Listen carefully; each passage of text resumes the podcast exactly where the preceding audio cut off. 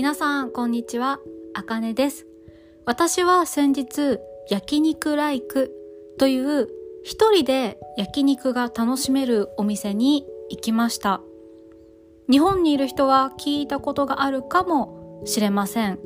ここはチェーン店です。しかも、海外にも何店舗かあるらしいです。私のインスタグラムを見た人は、この動画を多分上げたと思うんですけど、そうですね、多分、えっと、動画でシェアしたと思うんですけど、これをね、投稿した時に、一人で寂しいですねっていう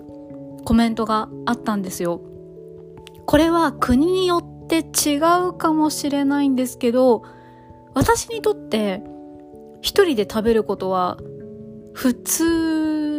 なんですよね。普通っていうか一人で食べなきゃいけない場合もあります。多分社会人の人なら一度は一人で食べたことありませんか？仕事と仕事の合間に一人でご飯を食べに行ったりとかすると思うんですけど、まあ学生だったらどうかな？でも学生でも友達と全部のスケジュールが一緒なわけではありませんよね。例えば学校が終わってアルバイトの前に一人でどこかへご飯に行くっていうこともあると思うんですけど、以前テレビで一人で食べるのが本当に寂しいこと、悲しいことっていう、これは文化っていうのかな考え方がある国があるっていう紹介を見たことがあって確かに国によって違うかもしれないんですが日本では割と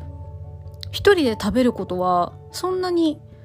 珍しいことではなくて私は普通だと思っています。で今回その焼肉ライクという焼肉のお店に行ったんですけど本当に一人で楽しめる自分のテーブルの目の前に焼肉を焼くための機械が置いてあったり注文がこう画面で注文するタイプだったんですけどそれも席ごとに1台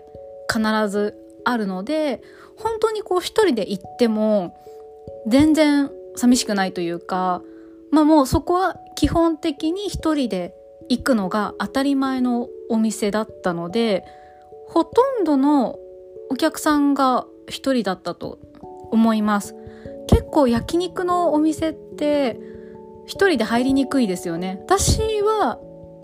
うん、焼肉はちょっと入りにくいかな。ファミレスとか、まあカフェとか、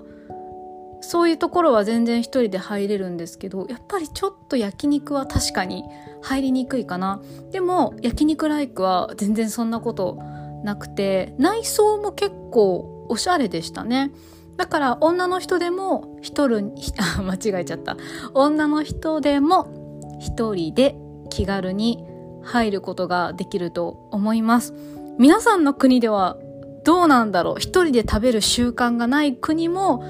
あるかもしれないですよね。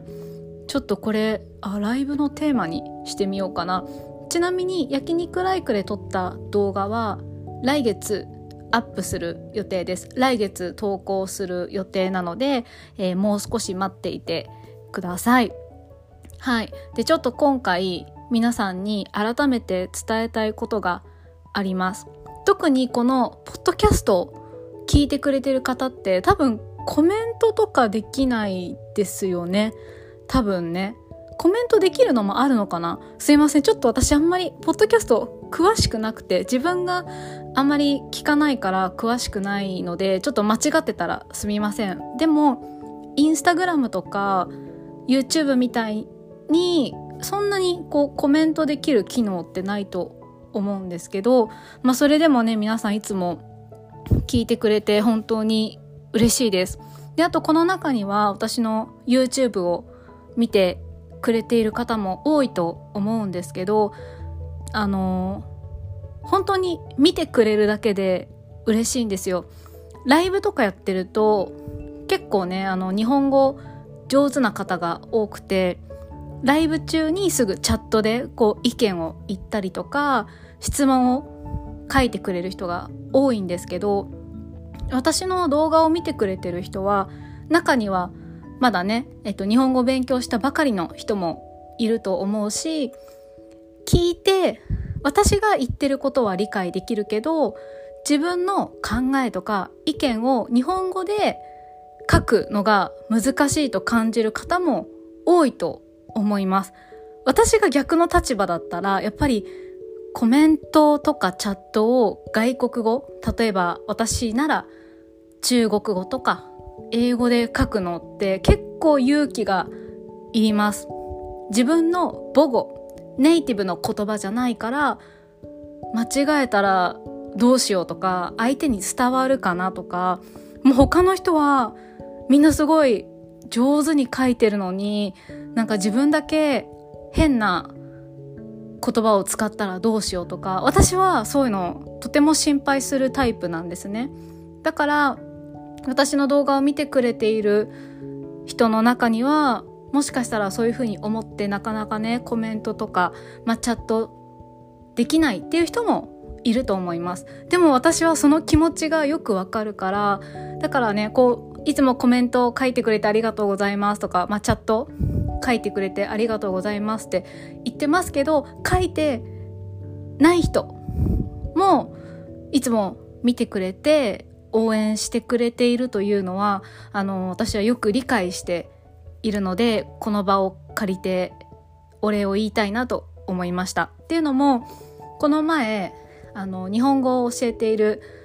生徒さんから直接そういうふうに言われたんですね。私はそのパソコンで日本語を入力するのがまだそんなに上手じゃないからなかなかコメントが書けないけど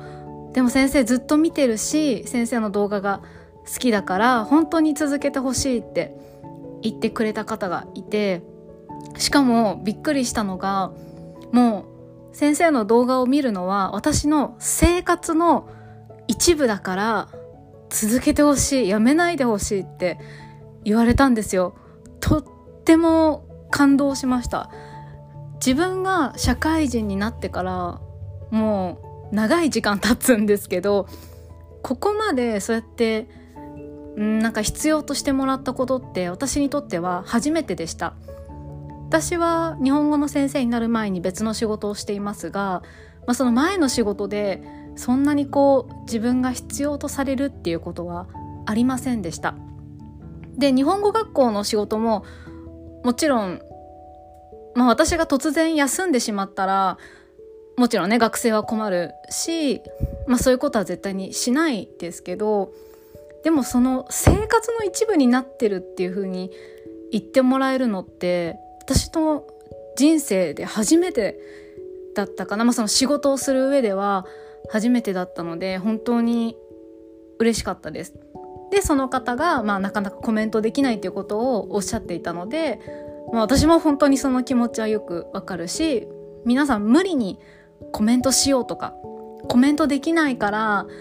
なんかダメだっていうふうには思わないでほしいなと思ってちょっと今回皆さんにお伝えしました。あの本当にいつもありがとうございます。今年ももうあと1ヶ月ちょっとですね。あっという間。またねあの私も来年の目標を決めたりしたら皆さんにお伝えしようと思ってるので皆さんも、まあ、ライブの機会とか何か動画の機会とか、まあ、インスタグラムの機会でもしコメントが書ける人は書いてみてください。で書けない人もご自分の中でちょっと決めたことがあったらこう自分の心の中にしまっておいてください。じゃあ今日はここまでです。いつもありがとうございます。またね